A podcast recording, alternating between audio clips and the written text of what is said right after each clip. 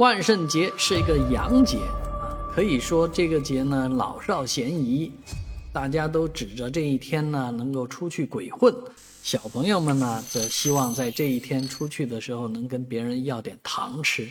啊，我们家小朋友就特别琢磨他的南瓜灯啊，因为那是要糖的这个主要的装备啊，只有南瓜灯好看啊，那似乎能要到的糖会更好。而全城整个上海城现在也弥漫在这个，呃，南瓜灯以及鬼魂的这种装扮当中，啊，各种场所都是这个，呃，万圣节主题啊，到商场里面你都能看到很多的万圣节装备啊，特别是给小朋友的，呃，玩具啊、装束啊，还有各种各样的装饰品啊这些，而在这个。呃，情侣约会的地方啊，餐厅、酒吧，这个甚至于一些像海昌海洋公园这样的地方，都有万圣节主题的活动啊。甚至现在的商家聪明到开推发推推出这个万圣节的饮料啊，